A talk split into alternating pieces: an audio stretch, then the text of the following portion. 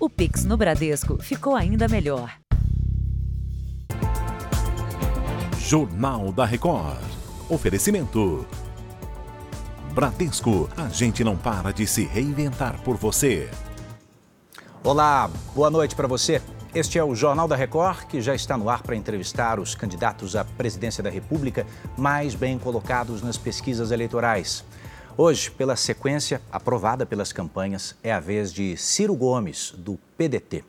É bom lembrar que essa entrevista aqui tem transmissão simultânea no portal R7, no Play Plus e em todos os perfis de redes sociais da Record TV. Como você já sabe, a nossa conversa tem duração de 40 minutos e o último minuto é reservado para que o candidato faça as suas considerações finais. Então, desde já, você pode aí abrir as suas redes sociais e ir utilizando a hashtag SabatinaJR, que começa agora.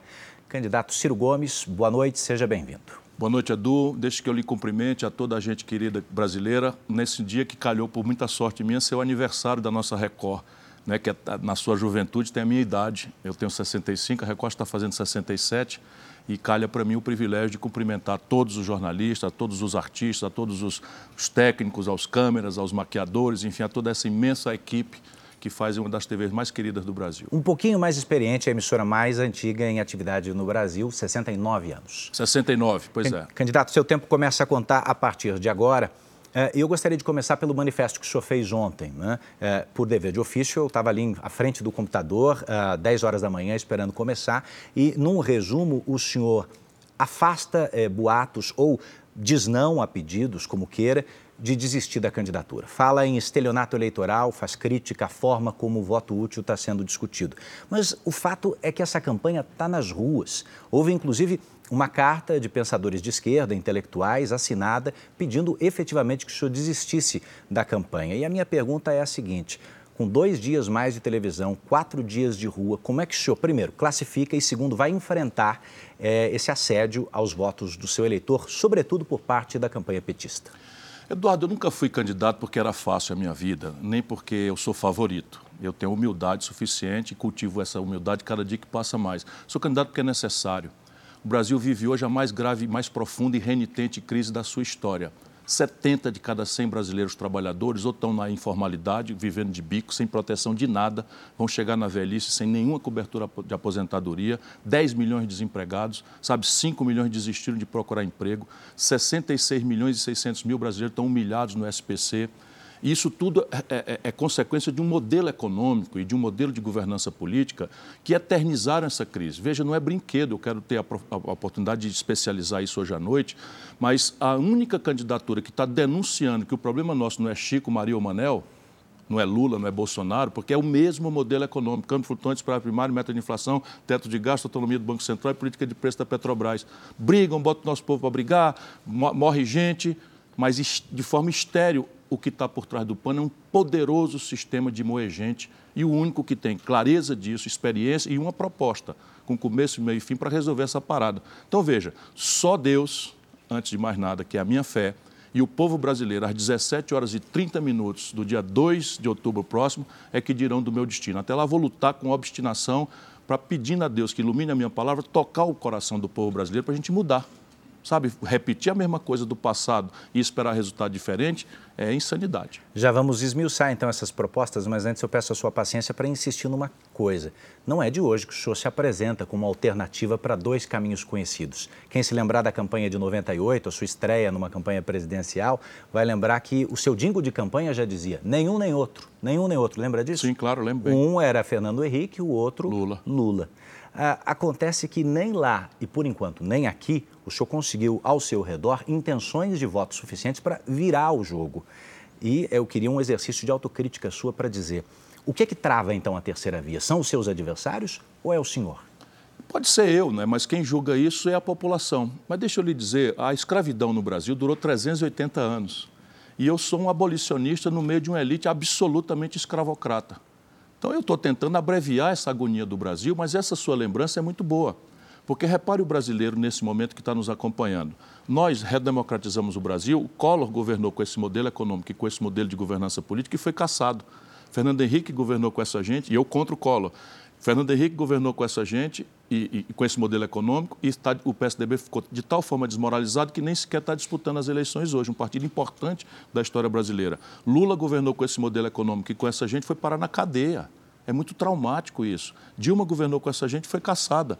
Michel Temer governou com essa gente foi parar na cadeia e Bolsonaro governa com essa gente, tendo prometido enfrentar e também está desmoralizado. Claro, o povo brasileiro é que manda, o juiz superior de uma democracia é o povo, e eu não me absolvo de algum defeito. O que eu apenas me apresento é eu não tenho um escândalo de corrupção na minha vida.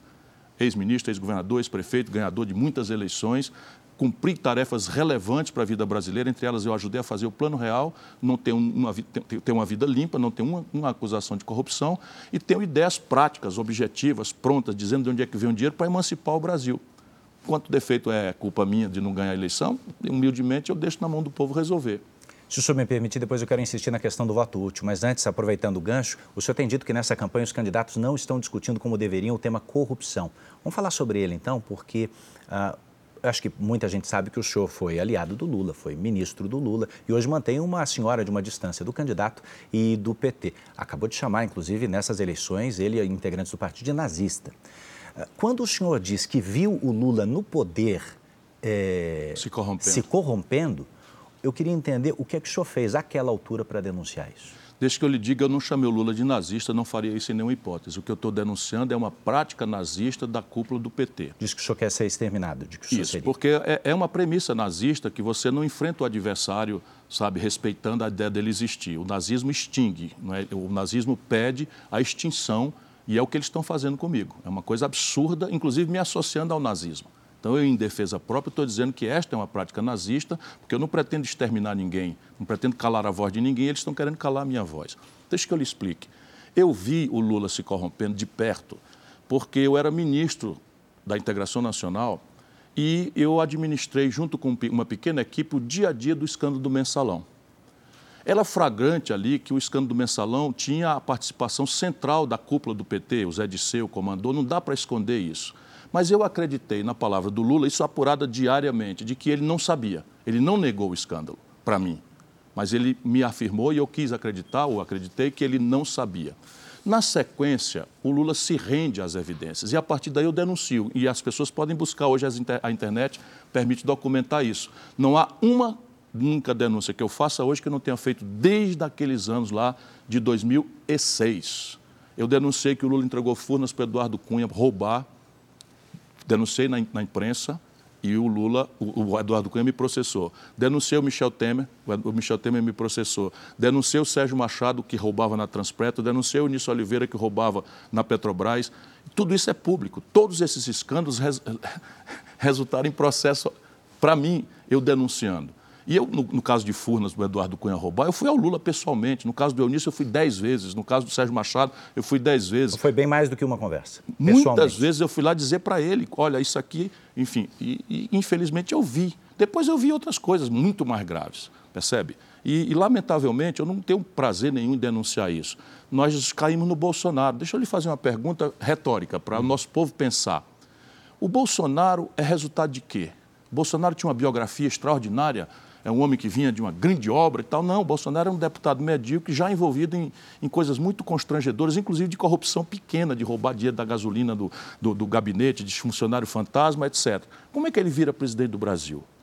Ele vira presidente do Brasil porque o Lula produziu a um só tempo a mais devastadora crise econômica da história do Brasil, com a Dilma, que ele assume que não é responsável. São 7% de queda na economia brasileira. O desemprego saltou de 5%, 6% para 12% ali o crédito farto que o Lula expandiu virou 66 milhões e 60 mil pessoas humilhadas no SPC. O crédito farto que ele expandiu virou 6 milhões de empresas no Serasa, na antessala de quebrar. E em cima dessa devastadora crise, que tem data, todo mundo sabe que aconteceu no Brasil, isso é número oficial, sete pontos de queda na nossa economia, nunca houve na história desse país, como o Lula gosta de dizer. E em cima de uma crise que devastou o emprego, o crédito e o salário das pessoas, a notícia todo dia na televisão de muita roubalheira feita como elemento orgânico do modelo de poder do Lula e do PT. Isto é que produziu o Bolsonaro. Será que a solução para a frustração que nós estamos sentindo com o Bolsonaro, que teve uma oportunidade de ouro e acabou se rendendo ao mesmo esquema que denunciou, a solução para a frustração com o Bolsonaro é voltar ao lulopetismo corrupto, que não sequer assume para pedir desculpa pelo que aconteceu. E pior, Eduardo, está junto com a mesma quadrilha. Olha que palavra dura que eu estou dizendo. O, o, o, Lula se acertou com Geraldo Alckmin, o Lula se acertou com Michel Temer, o Lula se acertou com Gedel Vieira Lima. Você lembra, meu irmão? Aquela foto, entra na internet, uma foto de Gedel Vieira Lima, uma foto de 51 milhões de reais. O Lula está agarrado com ele na Bahia hoje. Está agarrado com, com o Enício Oliveira, um bilhão de reais de contrato sem licitação da Manchester. Ou seja, não aprendeu nada, está se juntando com a mesma quadrilha que levou ele para a cadeia. E eu vou ser obrigado a engolir isso em nome de quê, pelo amor de Deus? O senhor pode arrematar é, me comentando a afirmação né, de que o ex-presidente tem levado para a campanha, dizendo que foi absolvido das acusações? É mentira. Eu sou professor de direito. Ele foi absolvido dos 30 processos que ele recebeu, ele foi absolvido em alguns. Mas naqueles que ele foi condenado, ele não foi absolvido em nenhum. Não foi inocentado em nenhum. Deixa eu explicar para a pessoa. Se alguém lhe faz uma acusação falsa, né, o, o, o Eduardo bateu a carteira de alguém, Aí você né, vai processado. O, a, o promotor lhe acusa, você se defende, o seu advogado lhe defende, o juiz vê as provas e no fim diz: não, essa acusação é mentirosa, o Eduardo é inocente. Isso é ser inocentado. Não aconteceu com o Lula em nenhuma hipótese, ele está mentindo para o povo brasileiro, infelizmente. O que, que aconteceu? Cinco anos depois, veja como o nosso judiciário é engraçadinho, para ficar aqui numa palavra minimamente respeitosa, mas é constrangedor. Cinco anos depois, o Supremo Tribunal Federal entende que o juiz que devia julgar o Lula não era o Sérgio Moro lá em Curitiba, mas sim o juiz de Brasília. Como o juízo natural foi errado, aspas, aspas, aspas, eles anularam o processo, anular não é, não é absolver, e mandaram começar tudo de novo em Brasília. Tá certo? E quando ia começar tudo de novo em Brasília, o Lula fez 75 anos.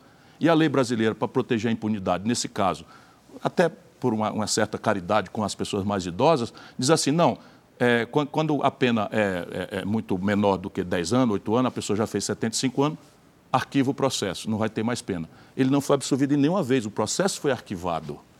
Percebe? É diferente de dizer, não, essa acusação é falsa e ele é inocente. Nunca aconteceu. O processo foi arquivado porque o Lula fez 75 anos depois de transferir o processo da, da vara de Curitiba para a vara do Distrito Federal. Candidato, o, o, olhando para as Agora, críticas, veja, nós na política, perdão, não temos muita preocupação com, esse, com essa formalidade jurídica. A questão é 16 bilhões de reais, bi com B de bola, de um povo que está com 33 milhões de pessoas passando fome, 125 milhões de irmãos nossos não fizeram as três refeições hoje, 16 bilhões de reais foram devolvidos para os cofres do, do governo os, os, os caras que devolveram dizendo o seguinte: isso aqui são os bilhões que eu roubei com o conhecimento do Lula durante o governo do Lula. Isso aqui não dá para responder, irmão. 16 bilhões não é um negócio que transita assim, sabe? É, e isso aconteceu, lamentavelmente, não tenho nenhum prazer de dizer isso. Apenas aí estamos nós agora, não é tendo que escolher entre o coisa ruim e o coisa pior, porque o sistema, comprando os dois, nos obriga a manter exatamente o mesmo modelo econômico e o mesmo modelo de governança política. Candidato, quem olha para as críticas duras que o senhor faz para os dois caminhos, para as duas principais candidaturas, eh, deve também imaginar como o senhor, se eleito, vai dialogar com essas duas bases, porque essas duas campanhas vão certamente produzir deputados federais e senadores com quem o presidente precisa governar, precisa dialogar. E o senhor não é necessariamente uma pessoa é, calma desse ponto de vista. O senhor mesmo se intitula como Indignado. Um fio, ou um fio desencapado, desencapado usou esse termo é essa semana. Né? Uhum. Né? A agressividade, é sobre isso que eu queria falar, é, no tom é, de quem tem tentado falar em pacificar o Brasil. Eduardo, eu quero reconciliar o Brasil, mas a reconciliação que eu quero é em cima de, uma nova, de um novo projeto, de uma nova ideia. Porque fazer acordo com esse tipo de gente é prorrogar eternamente essa crise. Eu vou dizer de novo, irmão, vou dizer de novo. Dois presidentes foram caçados, dois foram parar na cadeia e dois foram desmoralizados com esse mesmo modelo. E é devastadora a consequência para o nosso povo. Meu irmão, 70 de cada 100 trabalhadores ou estão no desalento, desistiram de procurar emprego, ou estão desempregados, ou estão vivendo de bico sem nenhuma, nenhuma proteção de nada. Uma jornada semanal de 60 a 70 horas, sem o domingo ou o sábado para orar, e sabe, ao templo agradecer a Deus pela existência ou fazer uma prece pela saúde de um familiar. E mais, 50 milhões de nossos irmãos pobres de pequena classe média estão indo para a velhice quando vai chegar a dor na junta, sabe, o preço pesado dos remédios, sem nenhuma aposentadoria. Como é que eu posso ter sangue de barata diante desses números tão devastadores? E isso não aconteceu por acaso. O Brasil é o país que mais crescia no mundo entre os anos 30 e os anos 80. É um modelo econômico e um modelo de governança política. Agora, como governar? É assim: eu vou propor um projeto, portanto, eu não quero ser eleito porque eu falo bem ou porque eu, eu, eu sou uma pessoa honesta e tal. Não. Eu quero ser eleito com as ideias que eu estou propondo. Se eu for eleito, entenda bem, se eu for eleito, terá acontecido uma revolução no Brasil. Nosso povo terá se levantado contra o poderoso sistema e, pela primeira vez, de verdade, elegendo um cara. O nosso povo derrota o sistema ficticiamente todas as eleições. Mas os caras vão lá e se vendem, ou já eram vendidos e estavam mentindo. Collor, Lula, Bolsonaro, Fernando Henrique e tal. Eu não, eu, eu venho de fora do sistema para valer. E eu não tenho rabo de palha, eles não vão me constranger porque eu não tenho filho ladrão, eu não tenho, sabe, eu não tenho nada para nenhum a ver na, na justiça, eu não devo nada a ninguém. Sou livre só tenho um senhor, o povo brasileiro. Então, eu proponho antes, proponho nos seis primeiros meses, e aí, chave do, da inteligência do que eu vou fazer. Eu vou negociar um novo acordo com os governadores e prefeitos. Só a eles os, os, os deputados atendem mais do que ao lobby e à corrupção. Em troca, eu vou dar o quê? Uma reestruturação de toda a dívida dos estados e municípios, que hoje estão quebrados. Minas Gerais, Rio Grande do Sul, Rio de Janeiro são os três mais trágicos, mas tem 23 estados quebrados. E, por fim, o que persistir de impasse, eu vou chamar o povo brasileiro para votar diretamente através de plebiscitos e referendos que estão previstos na Constituição.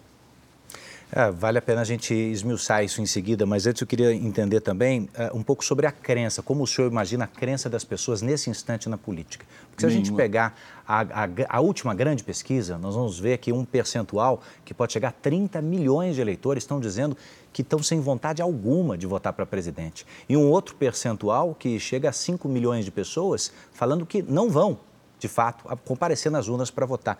Como é que o senhor interpreta isso, tentando se firmar como essa terceira via?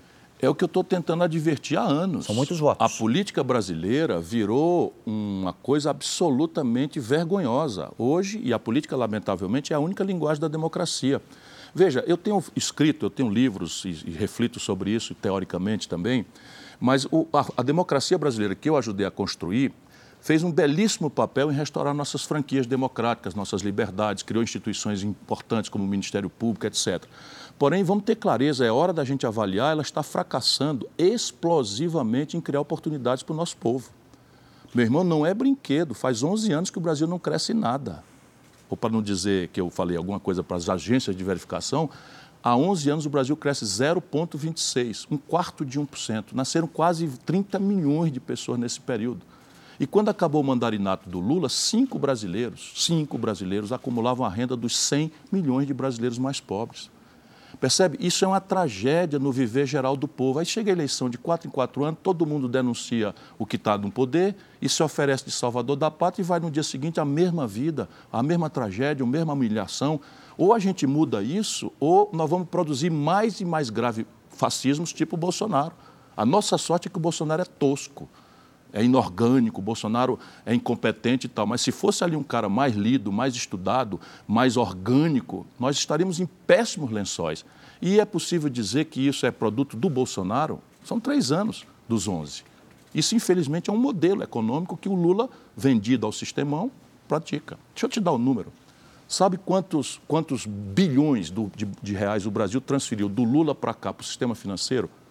Não são bilhões, são trilhões, 7 trilhões de reais com T de tapioca. É dinheiro que gente besta como nós não sabe contar. 7 trilhões de reais foram transferidos do cofre do povo brasileiro para o setor financeiro e a dívida saiu de 600 bilhões para 7 trilhões de reais, ou seja, cada trilhão de reais que a gente paga, esfolando a saúde, esfolando a educação, cresce um trilhão. O Brasil tem quatro dos dez bancos mais lucrativos do planeta Terra. E, e, esse sistema comprou o sistema político, obriga o povo, então você briga para valer aqui em cima, vai por trás dos panos, é a mesma manivela, a mesma máquina de moer gente. E o único que não está vendido a esse sistema nessa, nessa campanha sou eu. Eu insisto no relacionamento com as instituições para governar ou para alterar esse quadro que o senhor diagnostica uh, faz tempo. Nessa mesma sabatina, quatro anos atrás, eu lembro que o senhor admitiu aqui para mim uh, que a sua passagem pela Câmara dos Deputados não foi o seu melhor momento. Nossa, foi o meu pior momento. Para não dizer um fiasco, porque o senhor não apresentou projeto de lei, teve uma série de ausências, o senhor falou sobre isso uh, grandemente. Mas eh, justamente nesse ponto, quando a gente fala sobre a negociação com o Congresso Nacional, eu queria discutir os limites republicanos é, dessa governabilidade. Qual é a diferença entre liberar emendas de maneira seletiva a deputados em troca de apoio político, e a gente pode falar aí de, de orçamento secreto, e chamar os governadores e, em troca de uma renegociação da dívida, angariar o apoio dessa bancada estadual?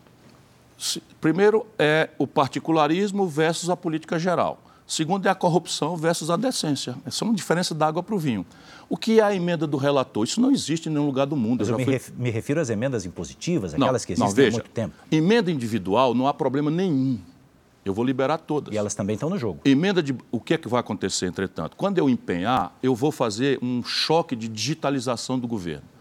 Todo brasileiro vai poder acessar no seu smartphone, no seu celular, quanto custou cada tostão e cada obra e cada realização, como eu fiz quando fui governador. Porque só a luz do sol vai dar transparência. Hoje o governo brasileiro é um governo analógico, papelório, etc, etc, ninguém tem controle. Então o meu governo vai anunciar os preços unitários mínimos, vamos supor, de obra. Quanto é que custa uma canaleta de esgoto com especificação tal? E todo mundo vai poder fazer com o algoritmo, com o aplicativo, vai comparar. Então eu, eu, eu previno a corrupção porque tenho muita experiência, governador, prefeito, ministro, etc. A emenda do relator acaba no primeiro dia, porque aqui a, o primeiro defeito é a pulverização, não tem efeito nenhum sobre nenhum dos gramas estratégicos do Brasil. Tomando uma mensagem ao Congresso eliminando Não, isso? eu simplesmente não empenho. O senhor não paga? Eu não empenho. Uhum, né? As pessoas também não, não, têm tido direito. Ah, eu não consigo, não consigo. Isso é fácil, você não empenha. Empenhar é, é assinar o cheque. Você não assina, acabou. E aí eu vou negociar. Qual é a questão dos governadores? Veja, a maioria desses estados está indo ao Supremo e pegando uma liminar e não paga a dívida. Por que, que eu não pego essa dívida, que são 600 bilhões de reais, no total, menos de 10% da dívida zona do, do, Estado brasileiro, que é 7 trilhões e 500 bilhões de reais, e eu pego a parte que vai vencer nos próximos quatro anos, capitalizo no fim, não vou dar dinheiro para ninguém, não vou dispensar, não vou perdoar nada, mas acerto com governadores e prefeitos um programa consistente de investimento. Qual é a guia aqui? 14 mil obras paradas. Qual é a meta? 5 milhões de empregos. Sabe quanto é que eu estou falando? Se eu, se eu girar 10%, estou falando de 60 bilhões. 60 bilhões de reais. O corte de 20% nas renúncias fiscais corruptas. Desculpa, às vezes as pessoas acham que eu uso palavras muito duras, mas o Brasil tem renúncia fiscal. É o seguinte: salmão, salmão queijo suíço, é, é, é, filé mignon, os caras meteram por corrupção na cesta básica do povo para não pagar piscofins. Sabe quanto é a renúncia fiscal por ano? 8 bilhões de reais. Meu irmão, com 8 bilhões de reais, eu meto um milhão de crianças numa creche em tempo integral eu estou com a mão na. Eu tô, sabe, só quero peça bola para você ver como eu revoluciono esse país. O senhor me dá um gancho para falar de desoneração também, diminuição de impostos uh, sobre folha de pagamento para as empresas. Hoje, 17 setores, isso está garantido até o ano que vem. Uh, como é que o senhor lida com isso? Vejam, eu estou propondo uma refundação estratégica do projeto nacional brasileiro. Então, eu não tenho varejo nenhum, porque tudo isso é varejo. Repare, a, a Previdência Social do Brasil é do que se trata, porque isso aí é fonte de financiamento da Previdência é organizada em bases que só três países do mundo ainda mantêm: Argentina, Brasil e Venezuela. Você veja em que trágica companhia os brasileiros estamos pela absoluta e total incapacidade dos nossos líderes de entender os problemas e estabelecer uma nova cumplicidade, um novo acordo nacional ao redor de um projeto que assine para o futuro do país a superação de tudo isso. Eu tenho uma proposta. Então, nessa proposta, claramente, nós vamos desonerar ao máximo a folha de pagamento dos encargos. Para quê? Porque o sistema de previdência que eu advogo tem três pernas. A primeira perna, com status constitucional, como o direito à aposentadoria, é um programa de renda mínima de mil reais por domicílio.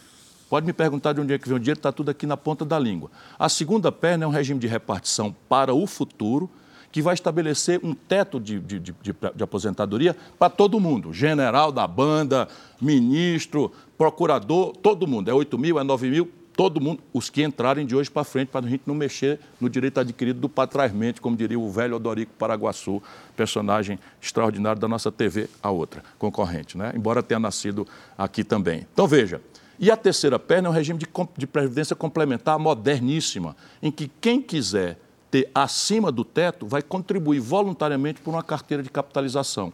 Com isso aqui, eu posso dizer que eu desonero a folha de pagamento. Antes é mentira. Por quê? Porque eu cuspo para cima. Eu desonero a folha de pagamento, apresento um déficit monstruoso, esse déficit acaba, me acaba causando um juro monstruoso, e o que eu desonero do balanço da empresa na folha de pagamento, eu cobro de volta no juro que está matando a economia brasileira há 26 anos. Eu acho que o eleitor que vai acompanhando o seu raciocínio pode, em alguns momentos, quando o senhor fala em mil reais de Auxílio Brasil, e o senhor falou constitucional, vai poder ampliar, mas aumentam os gastos e se compromete em reduzir a, a cobrança de impostos. Portanto, a arrecadação. Eu queria entrar na questão do, da, da taxação de fortunas, Pronto, da é taxação, é porque também foi essa a proposta das outras candidaturas. Eu queria que o senhor comentasse o cenário atual, aprovado na Câmara, mas parado no Senado. Quer dizer, como aumentar o bolo tirando de quem mais precisa. Deixa eu lhe dizer, em linha com as melhores práticas internacionais e com a melhor literatura. Eu não vou né, botar as pessoas para dormir falando de detalhes técnicos, mas o Brasil virou, Eduardo, um paraíso fiscal dos super ricos. E como a carga tributária está crescendo pelo galope explosivo da dívida, essa carga tributária está indo todo nas costas do povo, do povo mais pobre. Deixa eu lhe dizer, quando uma senhora que está nos ouvindo na periferia de São Paulo, um abraço para todo mundo que está nessa chuva toda, eu estou aqui com o coração apertado imaginando essa população de rua nessa chuva toda. Pois bem, quando uma senhora fala, diarista, liga para a patroa, 40% da conta do celular pré-pago dela é imposto e ela paga sem nem saber. Quando ela compra um quilo de arroz, de carne, de, de macarrão, óleo de, de, soja, que explodiu de preço, quase 20% de inflação, ela está pagando 7% de imposto, sabe, na comida. Enquanto isso, os donos de jatinho, dono de, de, de jet ski, dono de iate, dono de helicóptero, não pagam IPVA. Hoje, nesse momento de chuva, está lá a garotada correndo com o caixote do, do, do aplicativo nas costas para entregar uma coisa, para ganhar cinco pila, paga 4% de IPVA os, os veículos de luxo dos super ricos não pagam nada. Qual é a explicação para isso? No mundo inteiro se cobra imposto de renda sobre lucros e dividendos empresariais. Eu fui ministro da Fazenda, do Itamar Franco, e eu cobrei. Essa gente falando de pobre revogou. Então, o que, é que eu posso fazer? Eu posso, eu posso juntar 300 bilhões de reais 70% de corte nas, nas desonerações, um imposto sobre grandes fortunas de 0,5% sobre as fortunas na pessoa física, maior do que 20 milhões de reais. Sabe quantos brasileiros eu alcanço? Tamanha selvageria da concentração de renda, 58 mil pessoas em 212 milhões. Mas com isso eu fecho a conta do programa de renda mínima e, e acabo com a fome no Brasil assim, ó. Porque a, Muitos países não têm essa possibilidade. O Brasil tem essa possibilidade. E, de novo, em linha com as melhores práticas internacionais e com a melhor literatura, a qual eu me dedico a estudar há 42 anos. Sou professor nessa área. Depois você tem um imposto de, de, de, sobre, sobre as heranças no Brasil.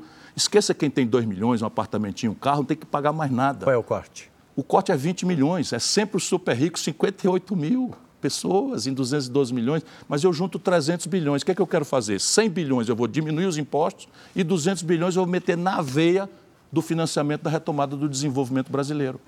E nessa retomada, geração de empregos. Sabe quanto é o investimento hoje? Só para o brasileiro saber que está na mão fazer, a guerra é política, 25 bilhões. Sabe o que é que o governo entrega para o Centrão roubar? 20 bilhões dos 25. Eu estou propondo aumentar de 25 para 200 bilhões de investimento e ordenar isso tudo em direção a um projeto estratégico. A prioridade é retomar 14 mil obras paradas. Tem obras aí com 10% você termina, você bota água e esgoto numa comunidade gigantesca de centenas de milhares de famílias. Está tudo mapeado. Peça a bola, passa a bola, Brasil. Candidato, essa conta fecha também na, na, proposta que foi apresentada de geração de emprego? 5 milhões, o senhor falou? 5 milhões. Quem duvidar, quem duvidar entra no CAGED, que é o, a, a, o, cadastro que acompanha a geração de emprego. Nós estamos gerando aí algo ao redor de 1 milhão, 800 mil empregos nesse período de recessão. O meu projeto busca crescer a 5% ao ano. Nós vamos perseguir a 5%. E eu estou dizendo aonde vão ser os empregos. Por quê? São empregos de, de, de, de rápida geração, porque a obra está licitada, a obra está licenciada, percebe? E eu cortando 70%, ou 20%, 70 não, cortando 20% das desonerações fiscais, que são 350 bilhões por ano, eu tenho 70 bilhões no primeiro ano. Com 70 bilhões eu giro o primeiro ano e giro logo 1 milhão e 500 mil empregos na veia assim, rápido, na retomada de obras que estão prontas para serem retomadas. Mas aí tem outros empregos. Por exemplo, o Brasil está importando do estrangeiro, no aparato industrial, só o governo federal, entre 17 e 15 bilhões de dólares. Isso dá quase 100 bilhões de reais, dinheiro que já está sendo gasto financiando emprego na China, na Índia. Eu posso fazer isso na, na, Paraíba, que desenvolveu um respirador rapidamente ali com a Universidade Estadual de Campina Grande. Eu posso desenvolver isso no Vale do Jequitinhonha, Mucuri, que é a região mais pobre de Minas Gerais. Eu posso fazer isso na metade sul do Rio Grande do Sul, que é a região mais pobre do Rio Grande do Sul. Por quê? Porque a compra governamental, protegida pelo nosso status de nação em desenvolvimento na OMC, me permite fazer isso. E o Brasil está jogando dinheiro fora. Meu irmão, os fertilizantes do Brasil vêm tudo da Rússia. Faz sentido a economia mais agressivamente competitiva do mundo tropical, que é o Brasil, importar fertilizante, adubo do estrangeiro? Aí tem uma guerra, explode 200% o preço, lá vai a dona de casa pagar o tomate 30%, 40%, 50% mais caro. Eu sei por onde estão as coisas. E isso é o que eu estou dizendo. Se o Bolsonaro é um trágico presidente, é.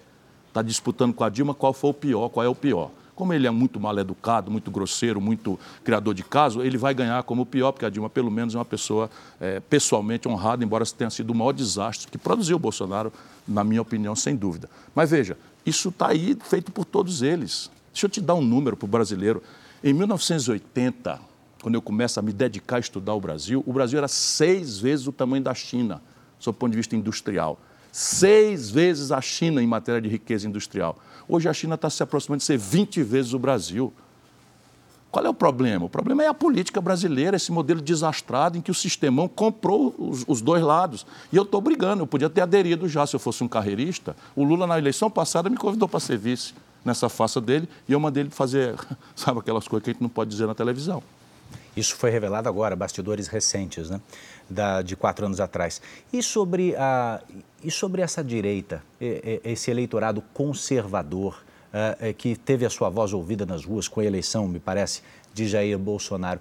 O senhor tem propostas que atendam a esse público também, como, por exemplo, posse de armas, uh, pauta de costumes e outras bandeiras? Eu compreendo o povo brasileiro com a minha alma e o, e o respeito com o meu coração. Entretanto, só os demagogos, sabe, falam o que as pessoas querem ouvir. Eu tento repartir aquilo que os meus valores cristãos me ensinam e o meu exemplo de vida. Eu me dedico a vida inteira com decência, a, a, a enfim, a ajudar as pessoas a mudarem de vida. E é por isso que eu estou aqui. Então, veja, arma só presta para matar. E eu sou da vida. Então, alguém, por exemplo, que sendo cristão é pela vida porque é contra o aborto, é muito incoerente defender arma. Isso quer dizer o quê? Que eu não tenho sensibilidade para saber que um cidadão que mora numa casa isolada, na zona rural, não deva ter uma arma em casa guardada? Claro que eu compreendo isso no meu governo sem nenhum problema. Agora, no meu governo, arma na rua, só desmontada ou na mão de autoridades. As autorizações que hoje existem. Vai pra... ser revista tudo. Hoje, a frouxidão com que está fazendo, armas pesadas estão indo todas parar na mão das milícias e das quadrilhas perigosas e das facções criminosas que, na verdade, mandam, desmandam, sob um clima de terror nas periferias do Brasil. Aliás, vou assumir para mim, como presidente da República, a tarefa de desbaratar as facções criminosas. Alguma outra pauta em relação a isso? Não, repare, o que é o povo brasileiro? O povo brasileiro, se você perguntar emprego, salário, educação, saúde, essas coisas importantes, o povo brasileiro é absolutamente progressista. Eles compreendem isso, o meu livro mostra isso, com pesquisas internacionais, inclusive. O nosso povo aspira a um estado de bem-estar social, quer que o governo assuma, não diretamente, necessariamente, mas quer que o governo assuma a responsabilidade de promover o desenvolvimento, de promover a superação da miséria, da desigualdade, de promover políticas públicas que permitam às pessoas educar os filhos para esse mundo digital, e a escola brasileira é uma tragédia. Porém, quando você traz, trata de questões de costume, o nosso povo, pela formação profunda da nossa raiz cristã, não é? O nosso povo é reativo a essa agenda identitária que os americanos estão impondo entre nós. E eu rejeito esse tipo de agenda. Por quê? Porque não está na minha potência. E eu respeito a convicção cristã de qualquer brasileiro meu. Percebe? Eu vou agora ser um déspota esclarecido e vou invadir a casa de um cidadão da periferia ou de uma cidadã que está apavorada porque o filho ou, não, ou caiu na droga ou vai cair na droga amanhã ou depois, todo mundo tem medo disso. E eu agora vou entrar nessa coisa do, do, do cheirador de cocaína de uma esquerda leviana que o Brasil tem, estou fora, meu irmão. Eu estou junto com o povo. E onde eu achar que o povo está errado, eu vou tentar dizer, meu irmão, como acabei de dizer, a arma só presta para matar. E eu sou pela vida. Hoje se discute muito a judicialização da política, a influência né, da, do judiciário na administração pública. Eu queria saber como é que o senhor se relaciona, se eleito com o STF, por exemplo. Veja, quando o presidente da República toma posse, ele jura cumprir e fazer cumprir a Constituição. Por quê? Porque o presidente da República, no presidencialismo, é a um só tempo chefe de governo, é o que nomeia, admite ministros, que paga o cheque, que libera ou não libera as emendas, etc. Mas ele é um chefe de Estado. Ele tem que vigiar a harmonia, o equilíbrio e a estratégia não é, de poder controlando o poder. O que é que colapsou no Brasil? Nós temos tido presidentes cujas famílias estão envolvidas com corrupção, portanto, dependentes da boa vontade de juízes. Nós temos quase um terço do Senado que faz a sabatina dos ministros do Supremo com problemas de julgamento no Supremo. E aqui para nós, com todo respeito, porque eu sou um professor de direito e a última palavra é do Supremo Tribunal Federal no Estado de Direito Democrático. Entretanto, não é mais razoável que a gente não faça uma modernização, por exemplo, dos ritos processuais. Não é possível que o ministro fique peça vista de um processo e não julgue. para manter a faca no pescoço do, do presidente da República e usurpar sua autoridade. Isso é o que explica. Os filhos do Lula responderam o processo por enriquecimento sem causa. Os filhos tá dizendo... do Bolsonaro, a mesma coisa. Então, qual é a moral que o presidente da República, com o filho pendurado no julgamento do Supremo, tem para encarar um Supremo que invade as atribuições do Legislativo, muitas vezes, e do Executivo, outras tantas? O senhor está dizendo que quem indica e que quem aprova é refém? Hoje no Brasil, sem dúvida, porque autoridade é uma coisa que não está escrita em Constituição nenhuma. Autoridade ou você tem ou você não tem. E para ter autoridade, você não pode ter rabo preso na mão de ninguém. Você não pode ter interesses subalternos, você não pode querer enriquecer na política, não pode deixar seus familiares. E se os seus familiares falharem, você tem que entregá-los à justiça. Essa é a vida de um republicano. São coisas meio exóticas. Eu, eu, com 32 anos, fui eleito governador do Ceará, olhei meus filhos pequenos, 2, 3, 5 anos, quer saber, não vou morar no palácio. Eu, com 36 anos, como comecei muito cedo, ex-deputado, ex-prefeito, ex-governador, podia ter requerido três aposentadorias, sabe? Isso é uma imoralidade, não requeri. Era 86 pila por mês. Eu me odeio, estou ficando velho, né? com, com, com mil problemas de, de, de, de, da a junta começando a doer, os remédios caros para a mulher, mas nenhum arrependimento. Por quê? Porque eu me construí como um republicano. Se eu tiver a honra de servir ao Brasil, eu chego lá e restauro a autoridade do presidente da República que é uma coisa que não está em manual nenhum, mas que eu sei exercitar. Candidato Meio Ambiente, como fazer garantir esse acordo, na verdade, esse compromisso do Brasil com o mundo, né, de frear, de acabar com o desmatamento ilegal em tão pouco tempo? Entender o problema do Brasil como ele é. Porque o Brasil tem um eixo Brasília, Rio de Janeiro, São Paulo, bem intencionado, não, não temos dúvida, que está ligado nos melhores tendências do mundo, meio ambiente, ambientalismo, sustentabilidade. Porém, lá no território, vamos tomar a Amazônia, porque eu estou preocupado com o Pantanal, com a Caatinga, com a, com a, com a Mata Atlântica, enfim, os biomas brasileiros estão todos delicadamente é, assim, sob estresse. Mas vamos pegar a Amazônia, que é o mais comovente assunto. Nós mandamos para a Amazônia 40 milhões de pessoas por regra, há 15, 20, 30 anos no máximo. Sabe qual era o critério para o INCRA dar o papel da terra para uma pessoa que foi para a Amazônia saindo do Rio Grande do Sul ou do Nordeste? Provar com a certidão do prefeito ou do padre que desmatou. Então é o seguinte, você só vai ter a escritura da terra para poder tomar um dinheiro no banco se mostrar que derrubou a mata e aí você tomou posse mesmo do negócio. 15 anos depois, isso vira crime hediondo. O nosso povo lá não entende isso. E eu preciso fazer para eles uma reconversão produtiva. Então, qual é o plano, qual, o que é que o projeto propõe? Estudadamente, já comecei a fazer isso com, com, com o Pará, quando eu fui ministro da integração. Zoneamento econômico e ecológico, tomar posse do território, aqui pode, aqui não pode. E aonde não puder desflorestar, você tem que estabelecer um grande programa de reconversão produtiva, ensinar ao nosso povo outras práticas muito mais enriquecedora do que derrubar, botar gado e depois correr com soja e milho, que não, não, não bota ninguém para frente. Sabe? E, e, esse, esse, esse ensino, eu fico comovido, sabe, com a falta de oportunidade que eu tenho de um Brasil que eu conheço. Está tudo estocado o que fazer em instituições como Emílio Gueldi, como o IMPA, sabe, como as universidades federais do Amazonas e do Pará, que são os dois principais, mas, mas você tem um monte acumulado de possibilidades. Tem uma, tem uma, tem uma, uma essência que está vindo da Malásia, que se deu super bem na Amazônia, que chama Teca, se eu não me engano, Teca.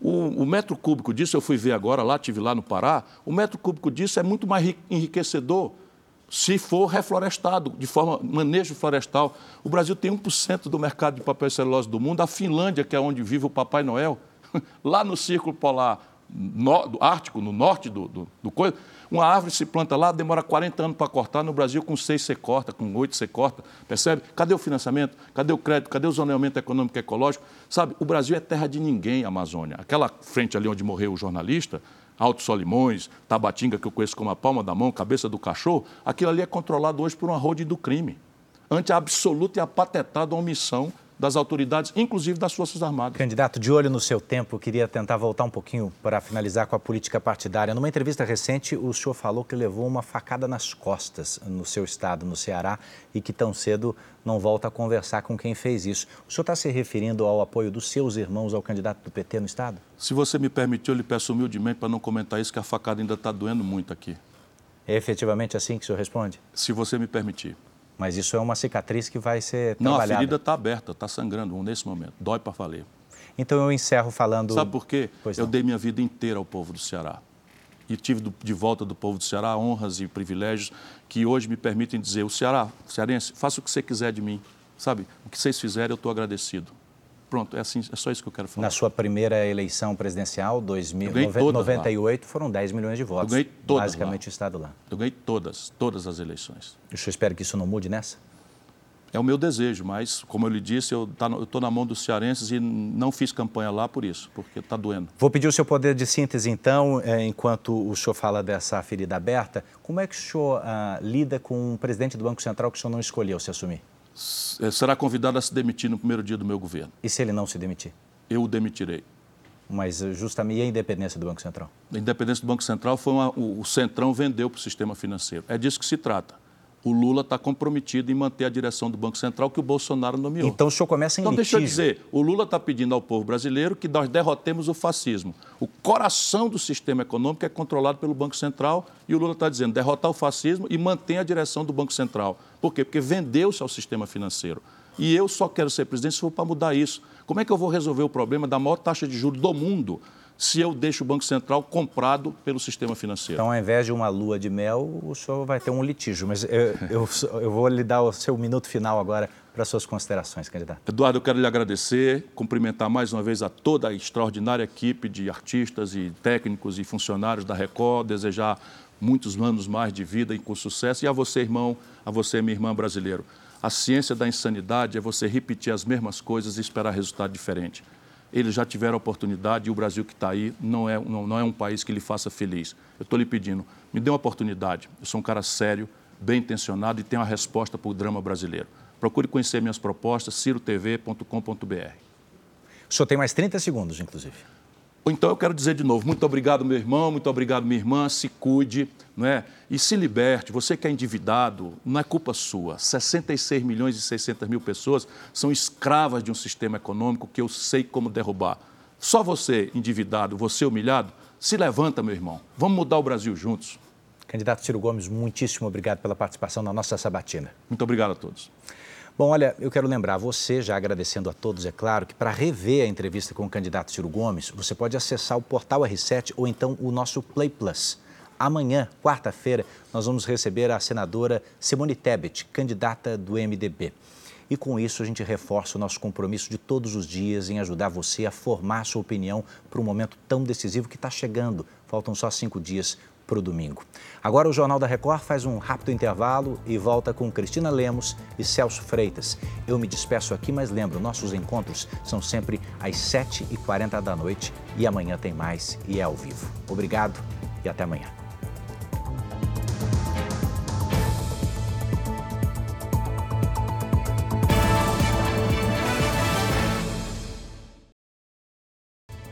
O Jornal da Record está de volta com os principais assuntos do dia. A prévia da inflação voltou a mostrar pelo segundo mês seguido que os preços estão em queda no Brasil.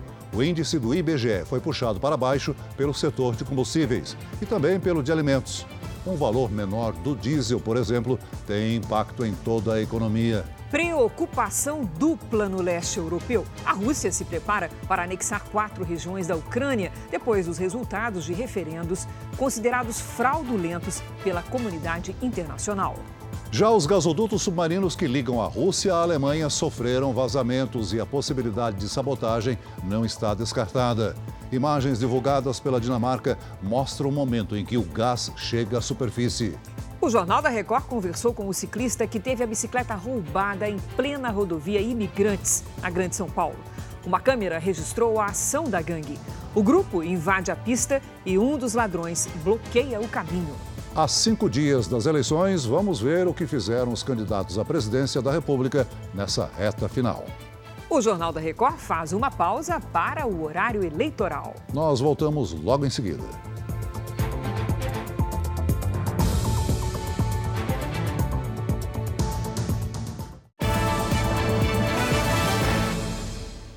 O Jornal da Record está de volta. Um ciclista de São Paulo foi vítima de um roubo de bicicleta registrado pela câmera de um amigo. Desde o crime, as imagens circulam pelas redes sociais.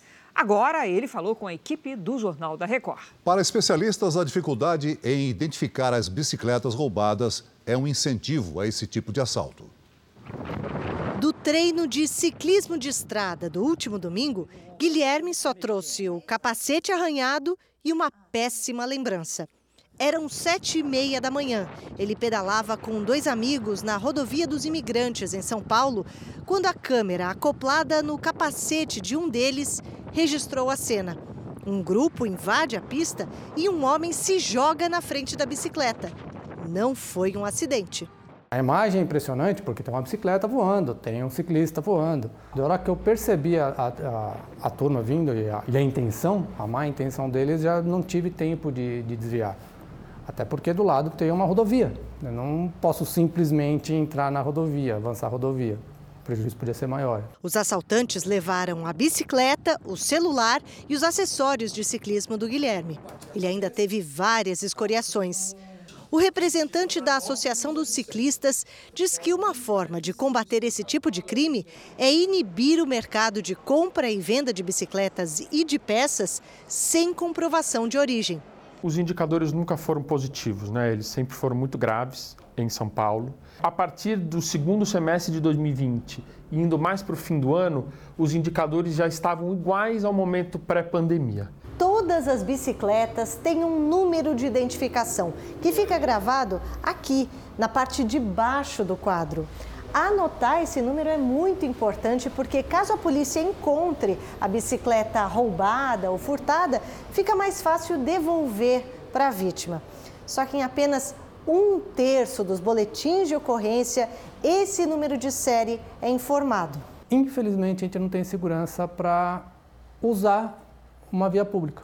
A gente aproveita um pouco menos a jornada porque tem que ficar preocupado se não vai vir alguém para abordar a gente para algo do tipo.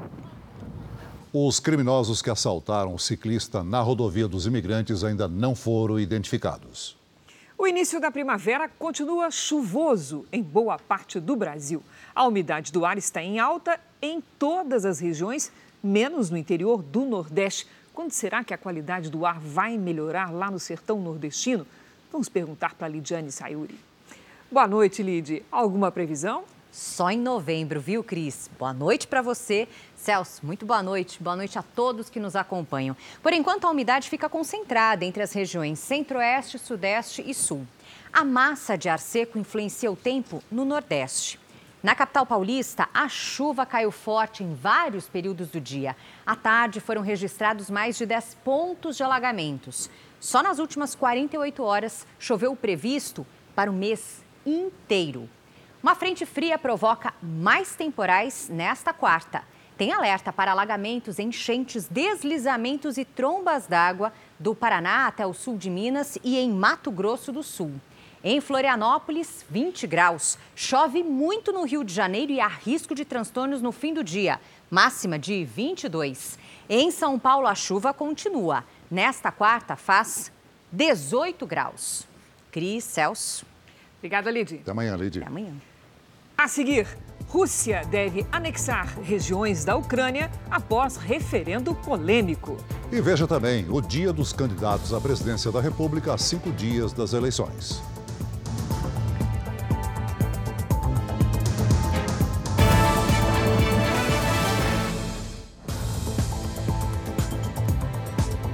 Prévia da inflação brasileira mostrou os preços em queda, puxados para baixo pelos setores de combustíveis e alimentos. Pelo segundo mês seguido, o IPCA 15 registrou deflação. A salada hoje foi maior e melhor. Dá mais uma caprichada no tomate, né? Aproveitar. Isso. O IPCA 15, que é uma prévia da inflação, confirma. O preço do tomate caiu 8% neste mês, no leite longa-vida, a redução foi ainda maior, de 12%. O óleo de soja caiu 6,5%. Outros produtos ficaram mais caros, como a cebola e as frutas. Mas, na média, o resultado da pesquisa é uma boa notícia para o bolso dos brasileiros. Os alimentos e as bebidas estão mais baratos em setembro, segundo a prévia da inflação, uma queda de 0,47%. Esse alívio no custo da comida foi um dos motivos que fizeram o país ter deflação de 0,37%.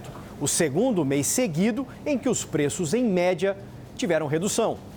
O que mais pesou para esse resultado foi a queda do valor dos combustíveis, depois da medida do governo, aprovada pelo Congresso, que reduziu o ICMS, que é o imposto estadual, sobre o valor cobrado nas bombas. Neste mês, o preço do etanol recuou mais de 10% e o da gasolina quase 10%. O diesel caiu quase 5,5%, o que influencia outros preços. Isso porque o valor de cada produto leva em conta também o custo do transporte. Estima-se que 20% da redução uh, do preço do, do, diesel chegue até o preço uh, da, dos, dos, produtos na, nas prateleiras. A prévia da inflação acumulada em 12 meses caiu para menos de 8%. E o ano deve terminar com um índice menor. Deve ficar num patamar aí em torno de 5%, 6%, é o que todo, todos os analistas estão indicando. Com inflação mais baixa, o aperto diminui. Esse alívio é isso. Todo mundo vai comer, né? Mesmo que ele come arroz e feijão, mas vai comer o quê? Três, quatro vezes por dia. Eleições 2022. Vamos ver o que fizeram os candidatos à presidência da República a cinco dias do primeiro turno. O presidente Jair Bolsonaro, candidato à reeleição pelo PL, chegou a Pernambuco no início da manhã. O primeiro compromisso foi um passeio de moto que foi até o outro lado do Rio São Francisco, na cidade de Juazeiro, que fica no estado da Bahia. No comício, Bolsonaro lembrou dos casos de corrupção envolvendo o Partido dos Trabalhadores. Só na Petrobras, a turma do Lula desviou 900 bilhões de reais. No BNDES chegou na casa dos 400 bilhões de reais. Essa é a marca do governo do PT de Lula. Depois, o presidente retornou para Petrolina, onde participou de mais um comício e pediu o voto do eleitor no próximo domingo. Com a visita a Petrolina e Juazeiro, o presidente Jair Bolsonaro encerra a campanha aqui na região Nordeste. Os próximos dias, os últimos antes do primeiro turno, serão concentrados no Sudeste. Bolsonaro vai a São Paulo, Rio de Janeiro e Minas Gerais. Ciro Gomes, candidato pelo PDT, esteve em Taboão da Serra, região metropolitana de São Paulo. Ciro se encontrou com apoiadores e integrantes do partido no comitê de campanha na periferia da cidade. Falou sobre o programa de renda mínima, que promete pagar mil reais por mês a famílias abaixo da linha da pobreza e prometeu, se eleito, trabalhar para diminuir a inadimplência. Ciro Gomes tem intensificado os compromissos de campanha nessa reta final. A ideia é mostrar que a candidatura segue firme, apesar das investidas do PT pelo chamado voto útil. Ciro voltou a criticar Lula. A arrogância dele é uma coisa que, mesmo para quem o conhece, é uma coisa chocante. O que ele disse é que eu mentia. E ele não está propondo que eu retire a minha candidatura. Se ele mostrar uma única mentira que eu cometi nessa campanha, eu retiro a candidatura agora. Ele sabe que eu estou falando a verdade, que ele se corrompeu mesmo. À noite, em São Paulo, participou da sabatina no Jornal da Record. O dia do candidato à presidência pelo PT, Luiz Inácio Lula da Silva, começou com um encontro com atletas, ex-atletas e dirigentes do esporte. Lula prometeu investir em programas de esporte nas escolas, desde a educação básica. A gente primeiro precisa pensar o esporte como um instrumento, como uma coisa que garante a segurança e a formação do ser humano em vários outros esportes na idade escolar. À tarde, Lula esteve com representantes da sociedade civil. Agora à noite, Lula se reúne com um grupo de empresários. Este mesmo grupo já se reuniu com o presidente Jair Bolsonaro em agosto. A campanha de Lula viu o convite como uma oportunidade de aproximação com o setor. A candidata do MDB, Simone Tebet, visitou o Mercadão de São Bernardo do Campo, no ABC Paulista. Conversou com apoiadores e comerciantes e bebeu caldo de cana. Simone Tebet ressaltou a importância da geração de novos postos de trabalho. Também voltou a defender a candidatura de centro, apesar da posição desfavorável nas pesquisas. A política brasileira não tem mais lado A ou lado B apenas, não é mais extrema-direita com a esquerda. O centro ressurge através do MDB, PSDB, Cidadania e Podemos. E nós estamos dizendo aqui, essa é uma construção que começa agora e não termina. A candidata do União Brasil, Soraya Tronic, visitou o projeto Casa Hunter, uma instituição dedicada à assistência a portadores de doenças raras, que funciona em conjunto com o Centro de Referência em Erros Inatos do Metabolismo. Soraya conversou com pacientes e conheceu as instalações das duas instituições, que oferecem serviços de consulta e tratamento. A candidata disse que pretende criar uma secretaria especial para atender as pessoas portadoras de doenças raras. Necessidade de, desse olhar cuidadoso, de ter uma secretaria que esteja ligada a essas questões. Nós temos atrasos nos despachos dos juízes, nós temos atrasos na, na burocracia para a liberação dentro de uma secretaria de saúde. O candidato do Novo, Felipe Dávila, deu entrevista a um site. Kelmon Luiz, candidato do PTB, fez gravações do programa eleitoral e deu entrevistas a um canal da internet.